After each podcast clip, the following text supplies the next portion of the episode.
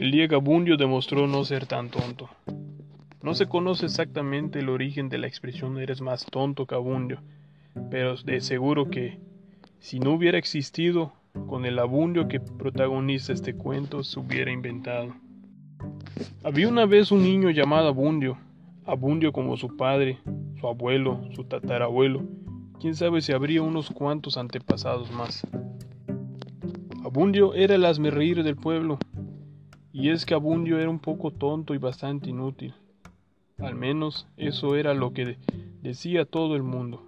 Abundio, acostumbrado a oírlo a todas horas, ya ni se ofendía. A Abundio le encantaba cuidar las flores del jardín y trabajar en la huerta, pero su padre no le dejaba.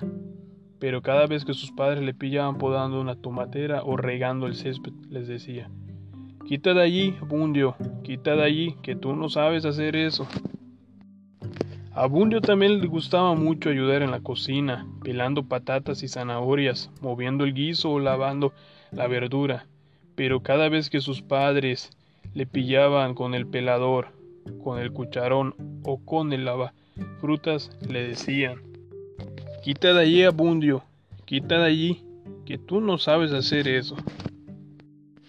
Otra cosa que le gustaba mucho hacer a Bundio era poner la mesa pero cuando sus padres le pillaban colocando el mantel, los platos, los cubiertos o los vasos, les decían, quita de allí, Abundio, quita de allí, que tú no sabes hacer eso. A Abundio también le gustaba mucho acompañar a sus padres a hacer la compra del supermercado del barrio, arrastrar la cesta y cargar con las bolsas de la compra. Pero sus padres siempre le decían, Deja eso, Abundio, deja eso, que tú no puedes cargar tanto peso. Abundio también le gustaba mucho abrazar a su hermanita pequeña, pero cuando sus padres le veían con ella en brazos le decían, Deja la niña, Abundio, déjala, que pesa mucho y se te va a caer al suelo.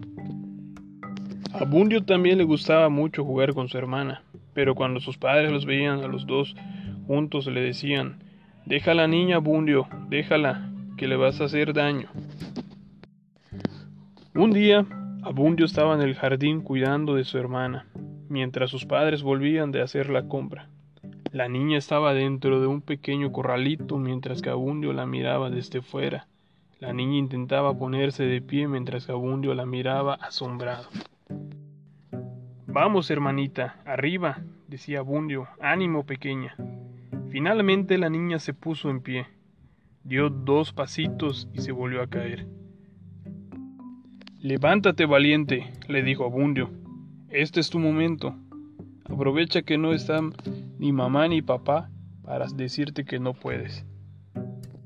La niña se volvió a levantar, dio cuatro pasos seguidos hasta Abundio y levantó los brazos para que la abrazara.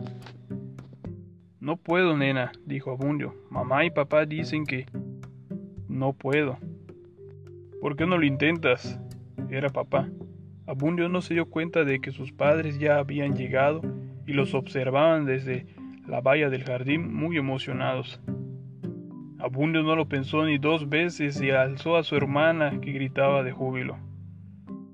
Gracias por la gran lección que nos acabas de dar, Abundio, dijo mamá. A partir de ese día, a Bundio le dejaron cuidar las flores, ayudar en la cocina, cuidar de su hermana, cargar con las bolsas de supermercado y muchas cosas más.